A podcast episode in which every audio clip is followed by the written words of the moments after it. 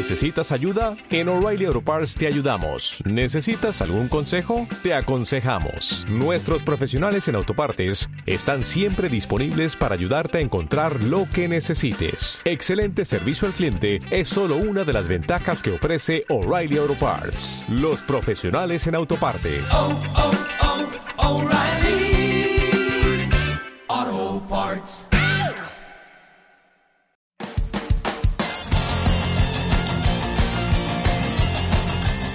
Hola, les damos la bienvenida a Experimento de Mente, ciencia chiflada para oyentes inteligentes. Muy buenos días, tardes y noches a nuestros experimentidores. Comenzamos el experimento número 78 para acercarte a la ciencia desde otra perspectiva. Somos Anabel Forte, Guido Santos Y Emilio Berche y empieza un nuevo experimento de mente en Escenio. En el programa de hoy charlamos con Sara Pinillos. Con ella hablaremos de economía de la salud.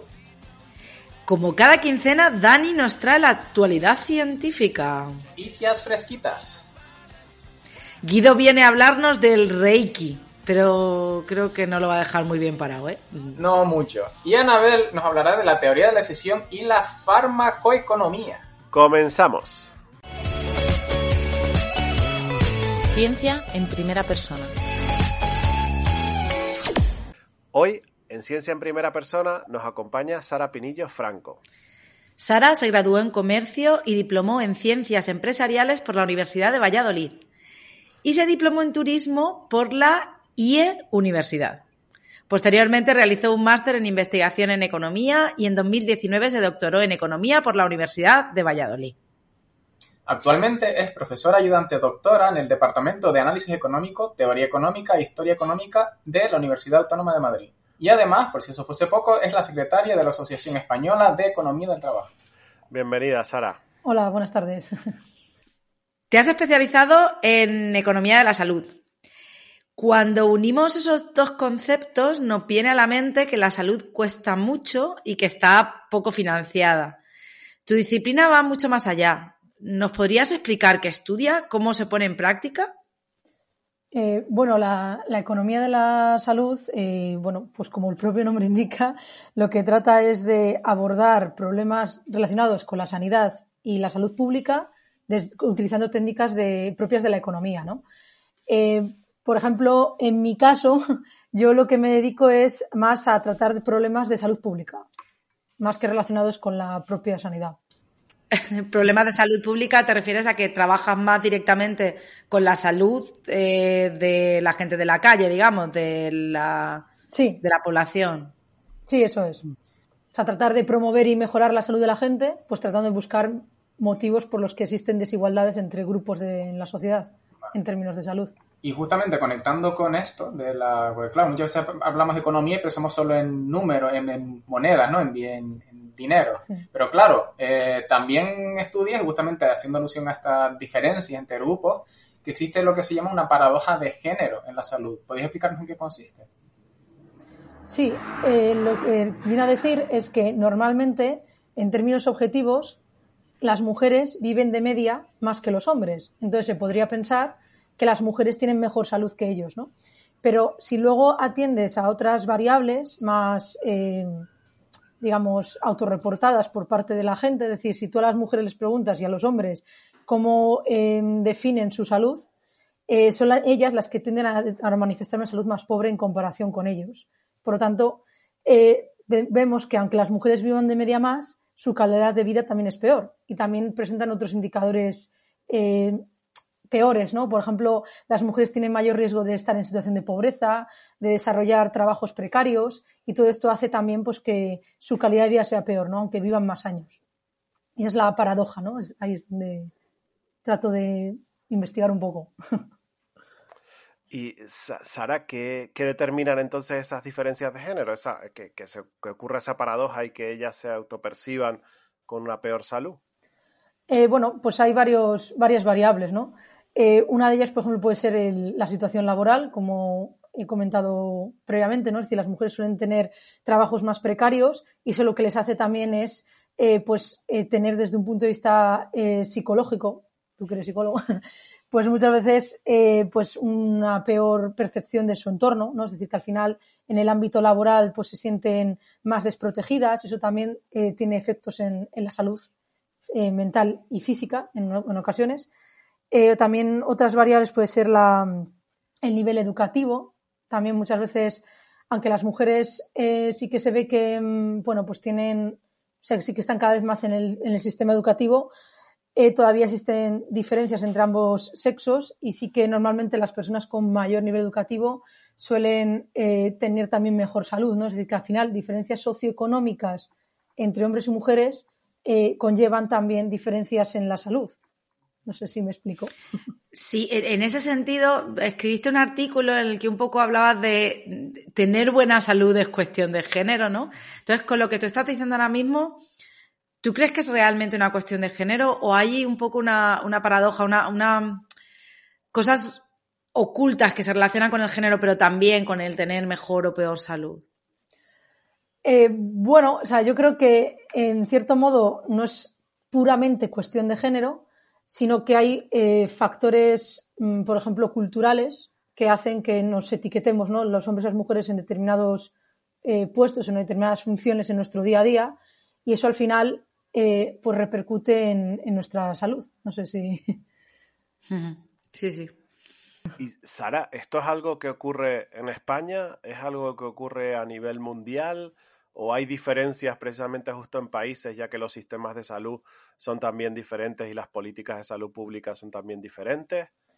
Bien, lo que es la paradoja de género en salud sí que se suele cumplir en prácticamente en todos los países occidentales. Y bueno, lo único que sí hay diferencias, ¿no? Por ejemplo, en los países del norte de Europa sí que se observan eh, brechas de género en salud más pequeñitas en comparación con los países del, del, norte, del sur, vamos, de donde estamos nosotros, del sur y del centro.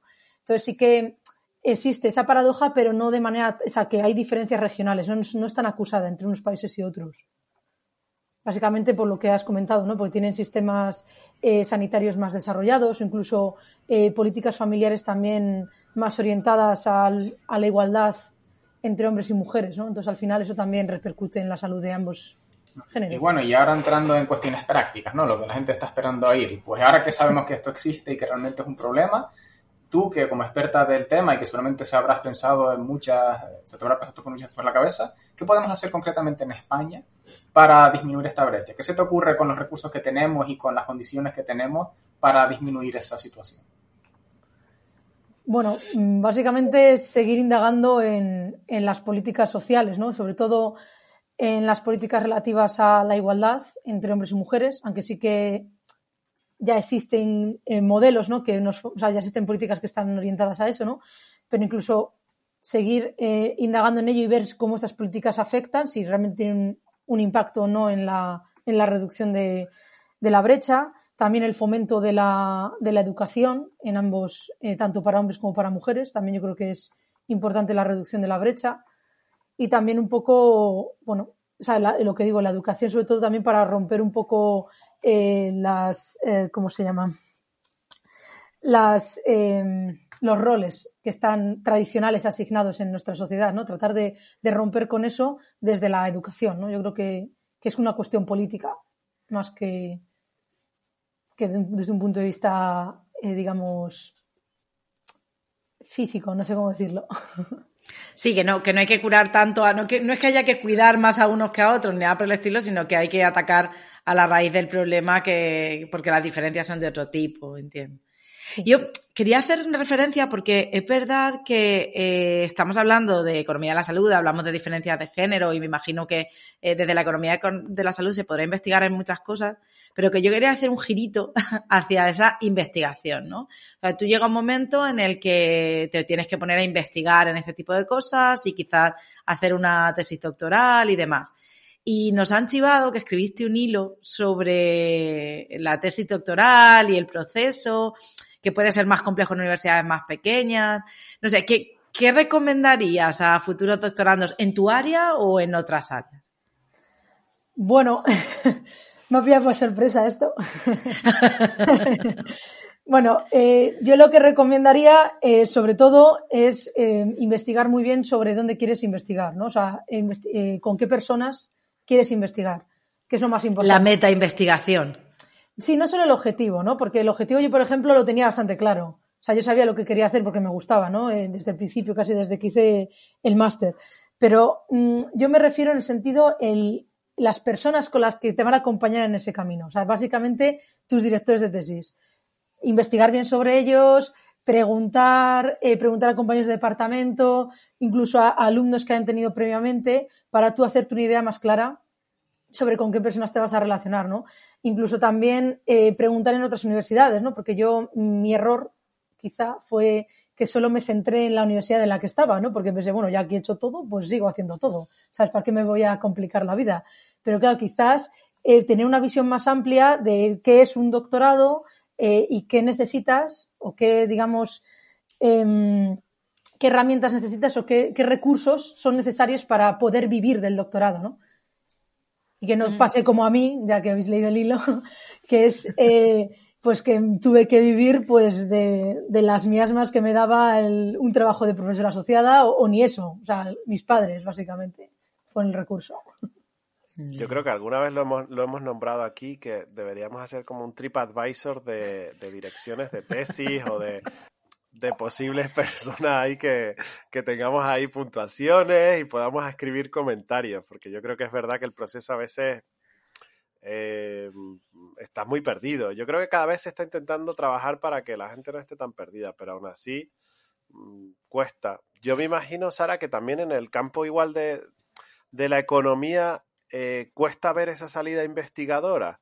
Es algo que se ve, es decir, te transmiten esa, esa inquietud investigadora eh, a lo largo de la carrera, porque yo creo que hay otras carreras que como que es muy una salida muy normales en la investigación, pero no sé si ocurre en, el campo de la economía también. Mm, bueno, yo creo que es más eh, complicado, ¿no? O sea, la economía es como que siempre se asocia a trabajar en un banco, a trabajar de asesor financiero en alguna empresa, es decir, tener, o sea, es como más enfocado al sector privado, ¿no? Entonces, eh, sí que es verdad que yo creo que haría falta más en niveles de, pues, mientras haces la carrera, un apoyo más para que te guíen un poquito en, en que tienes también esta salida de investigación y cómo, digamos, eh, llevarla a cabo sin morir en el intento. Y, lo de dirigirte al área de la salud, porque es, es una cosa que me, que me llama la, atención. ¿Cómo, ¿Cómo, te diriges hacia ahí? Bueno, eh, yo, bueno, como habéis visto, como habéis presentado al principio, yo empecé estudiando turismo, porque me gustan mucho los idiomas, las culturas, y bueno, pero bueno, cuando acabé la carrera, pues me encontré en una situación de crisis y dije, pues, ¿qué hago? Pues estudiar otra cosa o, trabajar de lo que sea, ¿no? En trabajo no había mucho y me gustaba también la rama de la economía. Entonces, bueno, pues hice empresariales, que me convalidaban muchas con turismo y dije, bueno, pues tiro por aquí. Y bueno, pues seguí a, medida que fui estudiando y haciendo el TFG y todas estas cosas, pues veí que, que, me gustaba, ¿no? Que a mí me gustaba hacerme preguntas y tratar de responderlas investigando. ¿Qué pasa? Cuando hice el máster, eh, sí que, yo quería saber dónde se gastaba el dinero la administración pública. Digo, yo quiero saber esto. Mm. Entonces yo cuando se lo planteé a, la directora de mi, de mi TFM, sí que me dijo, es que es un tema un poco trillado. Quizá, ¿por qué no analizas el gasto sanitario? Dije, ah, pues bueno.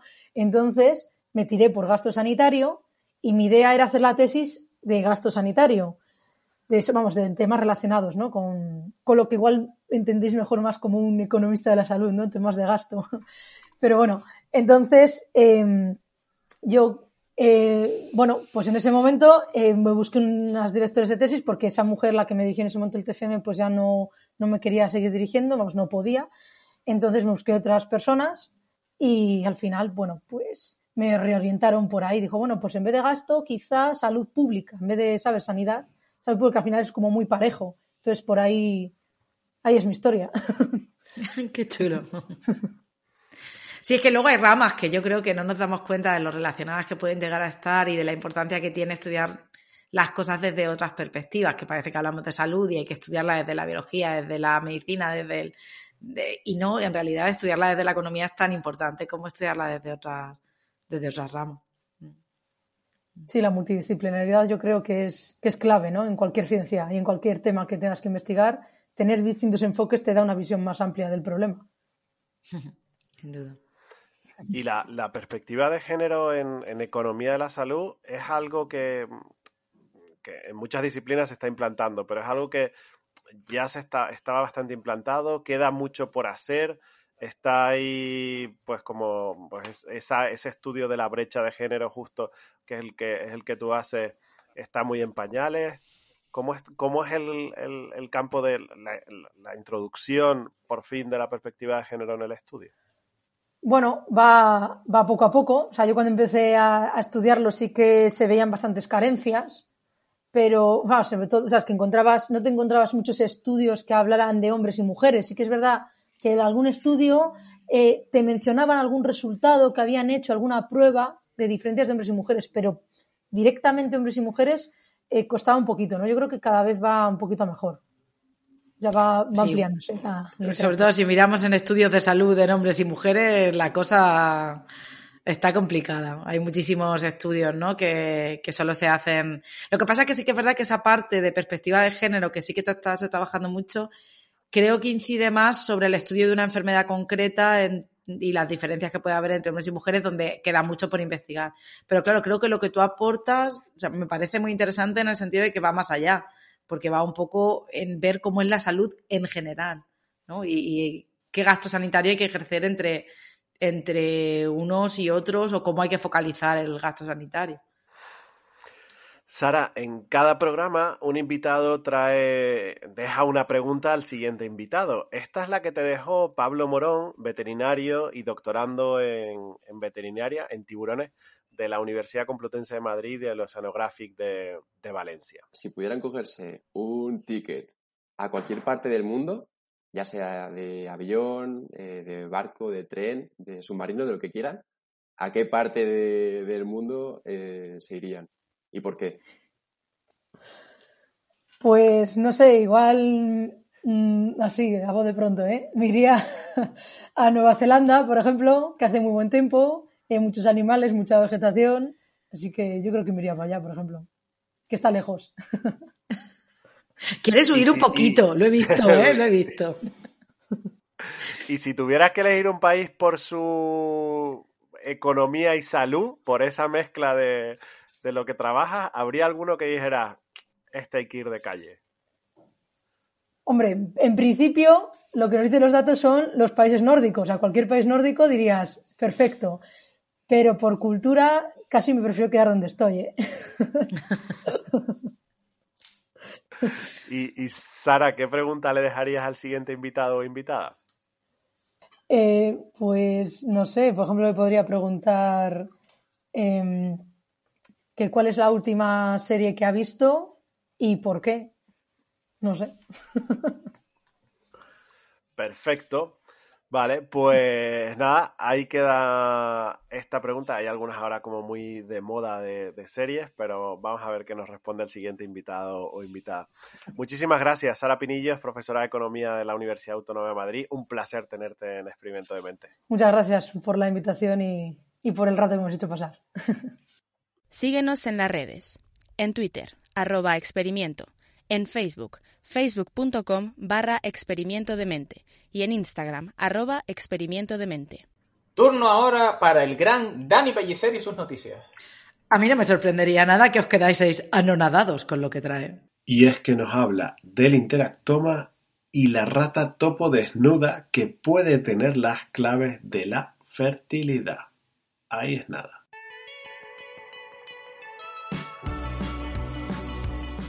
pie de la ciencia con Dani Pellicer. Hola, hola, hola, escuchantes de mentes inquietas de experimento de mente. Acabáis de aterrizar en Al pie de la ciencia y hoy no vais a quedar insatisfechos en vuestra búsqueda constante de saber y conocimiento, pues os traigo las noticias de ciencia más espectaculares de la última semana. Hoy hablaremos de la rata topo desnuda y del interactoma humano, dos cosas muy distintas pero que pueden suponer grandes avances en nuestra salud. Comencemos por la rata topo desnuda, un animal que, para qué negarlo, es feo como él solo y que se encuentra por la zona del cuerno de África. Este roedor es bastante curioso ya que se organiza como si fuera una abeja o una hormiga, es decir, hay una rata topo reina que es la que se encarga de generar descendencia constantemente y luego están las obreras del resto de la colonia, que forman hasta 300 o 400 individuos.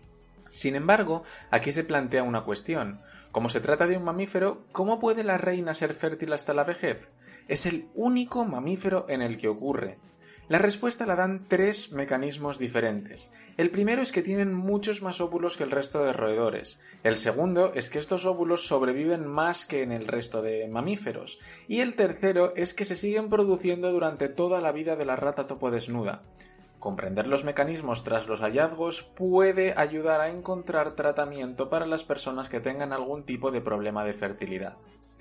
Pero eso sí, ahora vamos a por la segunda noticia, y es que han creado el mapa del interactoma más completo hasta la fecha. Y me dirás, ¿esto qué es lo que es?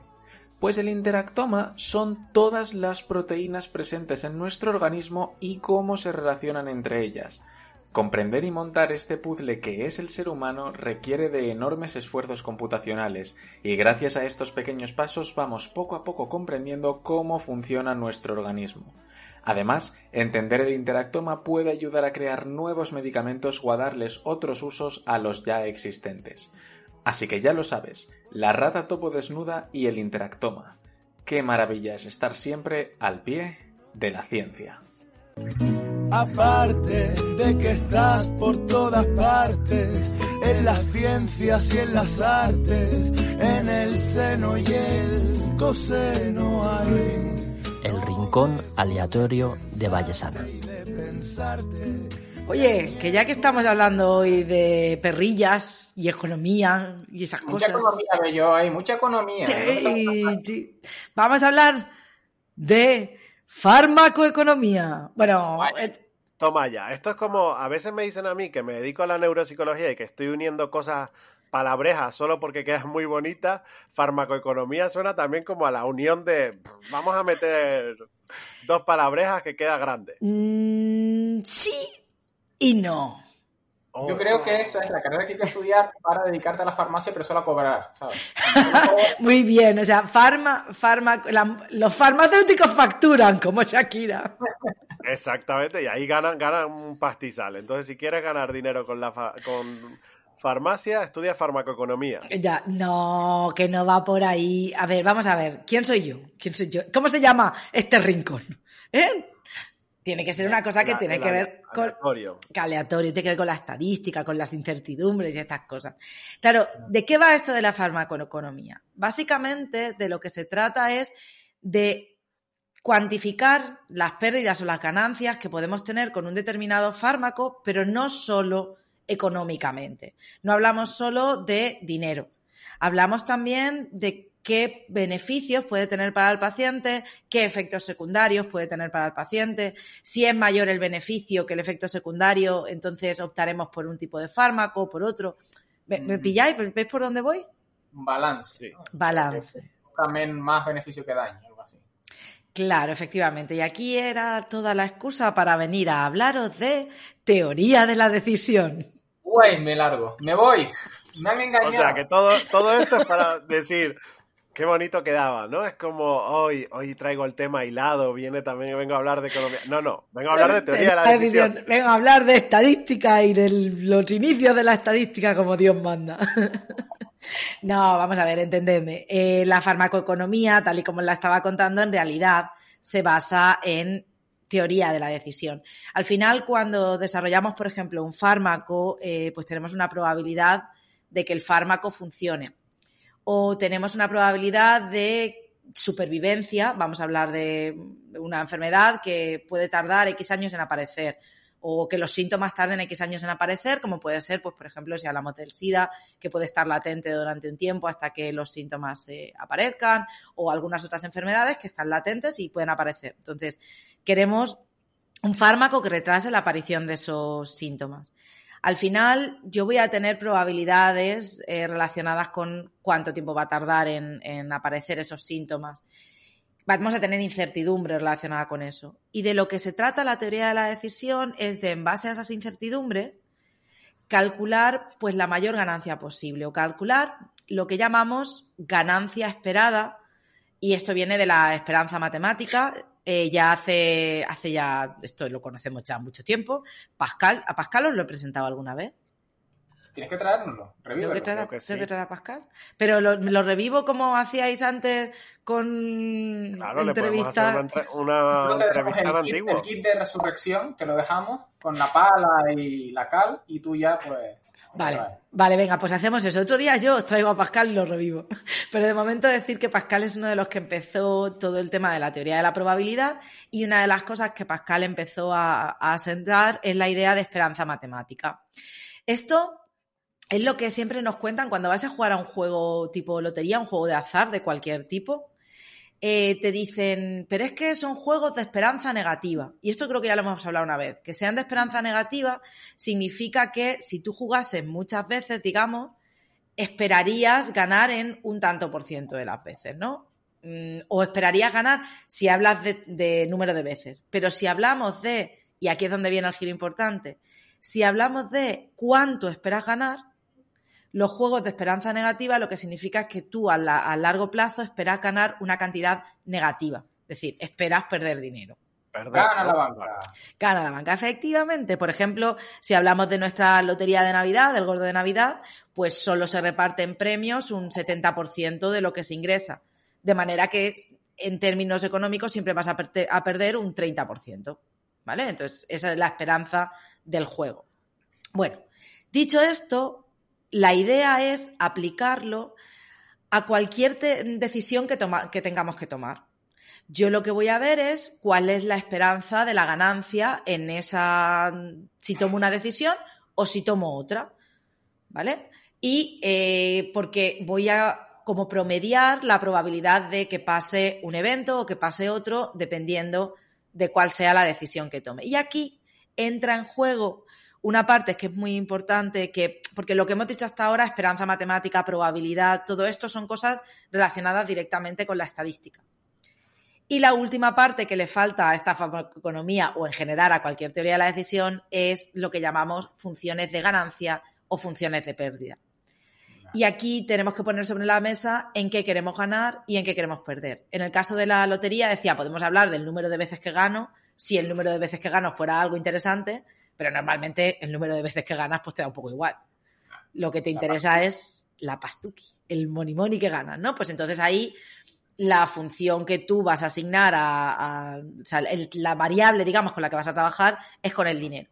Pues así podemos ver, podemos asignar ganancias y pérdidas a cualquier decisión que tomemos o a cualquier evento que pueda pasar a partir de esa decisión. Si, por ejemplo, conseguimos que en una persona que mm, tenga latente una enfermedad, pues conseguimos alargarle la vida en cinco años, ¿vale? Pues, ¿qué ganancia tiene eso? Pues esos cinco años, bueno, no directamente, porque a lo mejor tenemos que promediar también o tener en cuenta qué calidad de vida va a tener durante esos cinco años. Entonces, ese es el tipo de cosas que se utilizan en las funciones de ganancia y en las funciones de pérdida. Y al final, todo esto consiste en, usando probabilidad, usando estadística y usando pérdida y ganancia, optimizar aquello que queramos conseguir. Y ahí tenemos la farmacoeconomía. Pero tú entonces le pones un valor a vivir cinco años. Claro, pero además Más. a vivir cinco Gracias años más. Exactamente. Pero ¿cómo es tu calidad de vida? Ponerle un valor a vivir cinco años más. O a vivir dos. O a vivir cinco pero siempre metido en casa. ¿No? Que ahí sería lo de la calidad de vida. ¿Cómo Sí. le pones ese valor? Es muy difícil, a ver, eh, ch- ch- ch- yo claro, no he claro. dicho que esto fuera Ella, llega hasta la función. Cuando llegues a la función y dice, "Ch, bueno, gente, nos Hasta vamos, luego, aquí esto ya. No, pero por ejemplo hay cosas que sí que se pueden valorar bastante bien. Eh, a lo mejor incluso en términos de probabilidad también. Eh, cuando hablamos, esto está relacionado, por ejemplo, con las funciones, con la sensibilidad y la especificidad de los test de salud. Cuando hablamos de sensibilidad, de lo que hablamos es de que el test nos dé positivo si estamos enfermos, esa sensibilidad del test hay que tenerla muy en cuenta a la hora de dar un positivo a una persona, de comunicarle un positivo a una persona. Y ahí hay que balancear el coste-beneficio que tiene comunicar ese positivo. ¿Vale? Por ejemplo, si yo sé que le comunico la enfermedad a la persona y aunque realmente la probabilidad de que esté enfermo sea pequeña, yo se lo comunico y rápidamente voy a conseguir que esa persona vaya al médico y se va a curar seguro, ¿vale? Frente a si no se lo digo y da la casualidad de que sí que está enfermo realmente, no se cuida, entonces va a haber un coste muy grande para su salud, va a haber un coste muy grande para la salud pública también. Entonces, es preferible que se lo diga que sí. Pero ahora, si yo le digo que sí y no va a poder hacer nada, y cuando se lo diga, lo que le va a pasar es que va a generar un estrés muchísimo mayor, y a lo mejor el hecho de que tenga esa enfermedad no es grave, no puede hacer nada y no es grave, no le va a afectar mucho. Pero si se lo digo, le va a causar tan estrés que va a ser peor el estrés que le voy a causar que lo que pueda beneficiarle el hecho de haber, haberle dado ese positivo. Pues entonces a lo mejor es mejor no darlo o no hacer la prueba directamente. Uf, pero esto huele demasiado a vallesiano, ¿eh? Esto Ah. tiene un tipo a vallesiano que vamos. Ahí, ahí, claro, la, por ahí. la incertidumbre entra, viene otra vez al trapo aquí. Sí, pero en el fondo se trata de, de- en el fondo tiene de bayesiano, pero sobre todo tiene de probabilidad. Y es que la probabilidad y el bayesiano van siempre de la mano. Estás escuchando Experimento de Mente. Bueno, bueno, bueno, bueno lo que traigo hoy. Bueno, Agárrense. vas a repartir mandobles aquí a casco porro, como... Emilio, ¿por qué? ¿Por qué le dejamos? No hay debate, hoy no hay Nada. debate. A ver, vamos allá. A mí me gusta que Guido... Es Dando verdad caña, que Guido da caña, pero como él no está en redes sociales, después no puede caer a Exacto, Anabel o a yo, mí. yo estoy fuera ya y ustedes se la comen. Yo no me entero nada. Libertad absoluta. A ver, no se preocupen porque no vengo a traer nada nuevo, vengo a rescatar una cosa antigua y que, a pesar de lo antiguo que es, mucha gente no lo sabe. De hecho, vengo a hablar del Reiki, que ya de en sí mismo, voy a hablar de una cosa que dentro del Reiki no se conoce mucho, pero es que ni siquiera el Reiki, la gente no sabe lo que es el Reiki. Me sorprende todavía, con la turra que he dado yo de esto y con lo chungo que es. Y la gente, obviamente, que de eso te lo venden de otras formas. Te dicen, mira, voy a hacerte un poquito de Reiki. Claro, pero ya, la- ya le han cambiado el nombre, porque esto, los rebrandings en la pseudoterapia mm, Claro, solo- mucho lo- y es como algo guay. Ahora igual no se llama Reiki, sino... eh, Imposición de manos se oye más. Impos- imposición de manos, Dios, ¿cómo Claro, suena eso? Suena más científico, ¿no? Como es manos y tal. O- Reiki suena demasiado japonés y eso ya la gente tiene asumido que es un cuento chino. energía transpersonal, alguna cosa así, ¿no? Exacto. Oye, ¿os, da- Entonces- os habéis dado cuenta que podíais ser buenos mar- de marketing de estos? ¿eh? Se os da bien. Yo, yo llevo décadas dedicándome a esto. Yo podría ser el mejor engañatufo. Como a mí me vaya esto mal de la academia, voy a llegar a esto. Soy buenísimo. Engañando a gente con la metodología que usan ellos. Buenísimo. Ten cuidado que ya sabes que uno tiene éxito en la vida académica, consigue un Nobel y luego se, puede, se pone a decir magufadas. Sí, sí, sí. Me, me verán en ese lado.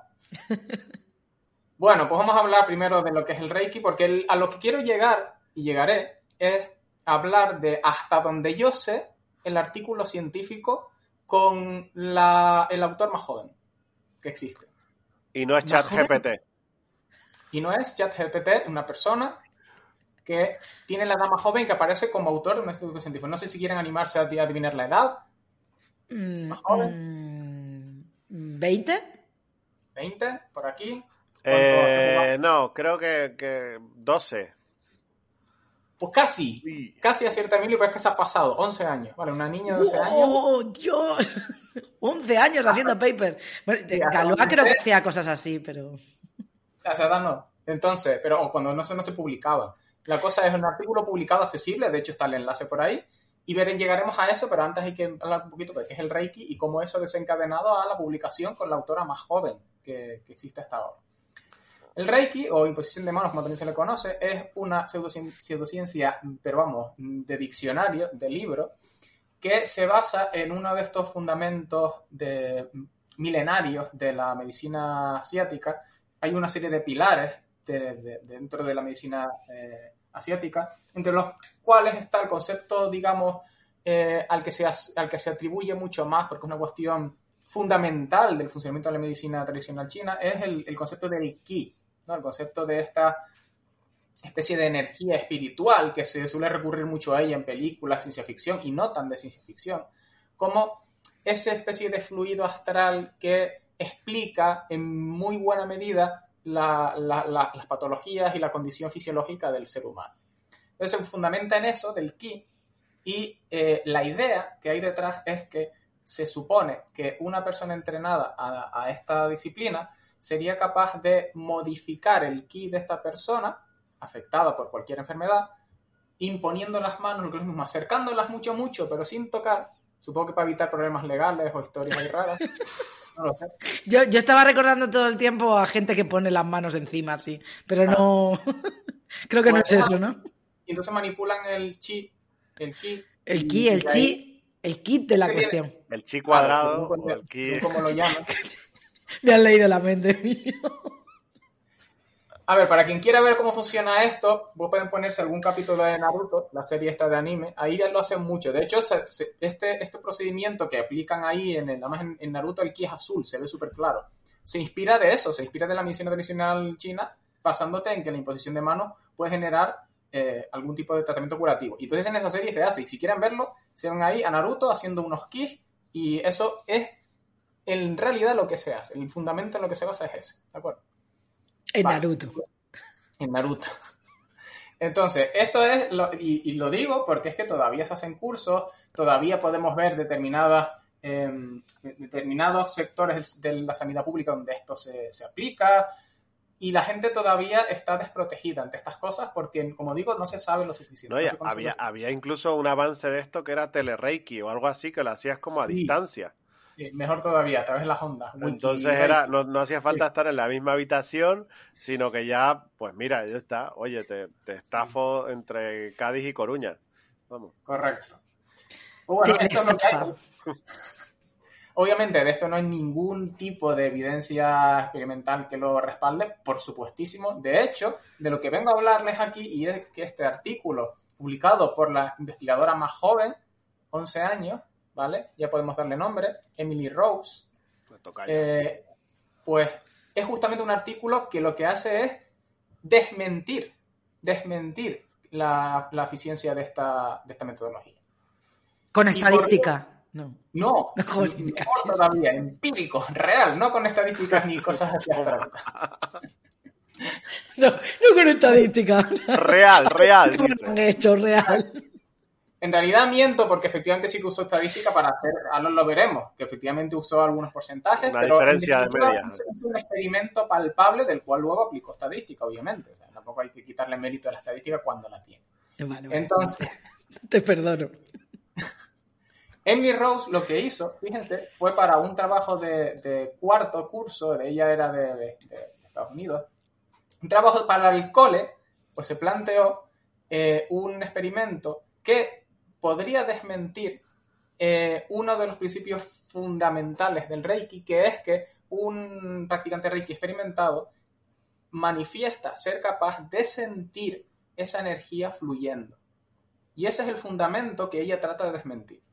Basándose en un experimento muy sencillo que, como digo, lo propuso como experimento para el cole y del cual luego los padres, que los padres pues también han hecho campañas en contra de todo esto y tal, de ahí la influencia en la chiquilla y todo el rollo, pero luego los padres, en base a este experimento, con la ayuda, con la ayuda de los padres, pudo publicarlo y apareció ella como coautora porque fue la que diseñó el experimento, al fin y al cabo. Entonces, aparece Haciendo currículum desde los 11 años, la niña ahí. Exacto. ahí- Voy a llamar un momento a casa porque tengo que decirle a mis hijos que se pongan las pilas, ¿eh? Claro. Que llegamos tarde. De hecho, lo gracioso es que esta chica tiene ya mi edad, porque es que este artículo es del 98. Entonces, tiene, Emily Ross tiene mi edad ahora mismo, y con 11 años ya tenía su primer artículo científico. No sé cuánto tendrá ya, no sé si se ha dedicado a la ciencia o no, pero eh, definitiva empezó bastante joven. ¿En qué consiste ese experimento? Muy sencillo. Se nos ocurriría casi a cualquiera, pero ella hizo el, diseño experimental y el procedimiento experimental. Tomó los datos y sacó una conclusión. Lo hizo todo. Fíjense lo que hizo. ella dice, bueno, tú puedes, dice que eres practicante de Reiki dice que puedes sentir ese flujo. Entonces, lo que voy a hacer es voy a ponerte un cartón vertical, me voy a sentar al otro lado del cartón con dos agujeros. Me vas a pasar las manos y las vas a poner boca abajo, porque esta Reiki se hace con las manos boca abajo sobre la superficie del cuerpo en la que quieres actuar. ¿Yo qué voy a hacer? Yo voy a poner mi mano muy cerquita de una de las dos tuyas y tú vas a tratar de movilizar ese ki en la mano donde quiera que esté. Y como tú deberías sentir ese flujo, deberías saber en qué sitio he puesto mi mano. porque lo debería sentir. Ese experimento lo diseñó ella y lo propuso en una feria y invitó a gente profesional del Reiki, invitándoles y proponiéndoles a que participasen y ellos pues, se ofrecieron. Y efectivamente con este procedimiento, con muchos, eh, eh, varios de estos eh, profesionales y con muchas puestas a punto, obtuvo que los practicantes de Reiki en promedio tenían una probabilidad de acertar donde estaba la mano de un 47%. Indistinguible significativamente de lo que haría yo mismo estando al lado intentando adivinar dónde está la mano.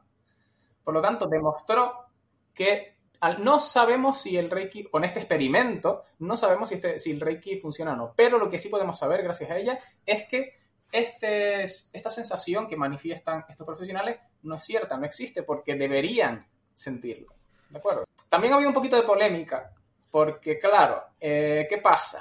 los que se ofrecieron a participar, se ofrecieron sin saber que esto iba a ser publicado. Y entonces ahí sí que de luego se ha criticado un poco Comité de ética. No ha pasado el comité de ética del colegio. Entonces ahí está un poquito la cosa. No afecta obviamente la validez de los resultados, pero sí es cierto que mm, implicar a gente sin informar que eso va a ser parte de un estudio científico, porque obviamente eso lo hizo Emily Ross, lo hizo como parte de su proyecto del cole, eso fue así. Solamente que los padres a posteriori vieron que había material suficiente para publicar eso y fue entonces cuando lo publicaron. Fue ahí pues donde surgió toda la historia. Lo cierto es que mm, desde entonces no se ha desmentido ese, ese experimento, no se ha propuesto un experimento que haya obtenido resultados distintos y hasta donde sabemos no hay ninguna evidencia que vaya a favor de esta metodología. Por lo tanto, y a pesar de que han pasado 25 años, 25 años de ese experimento de la investigadora más joven, hasta ahora, seguimos sin tener ninguna evidencia de que este procedimiento funcione en ninguna de las aplicaciones que tiene.